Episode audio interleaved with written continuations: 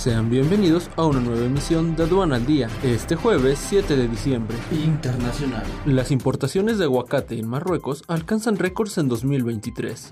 Líderes del G7 acuerdan restringir importaciones de diamantes rusos. Especialistas de la OMC analizan concepto de resiliencia en la cadena de suministro. Nacional. Puerto Lázaro Cárdenas prevé incremento de 21% en las importaciones de contenedores en 2023. Curtidores se ven afectados un 50% por importaciones chinas. Zapateros sufren por el incremento de las importaciones desleales asiáticas.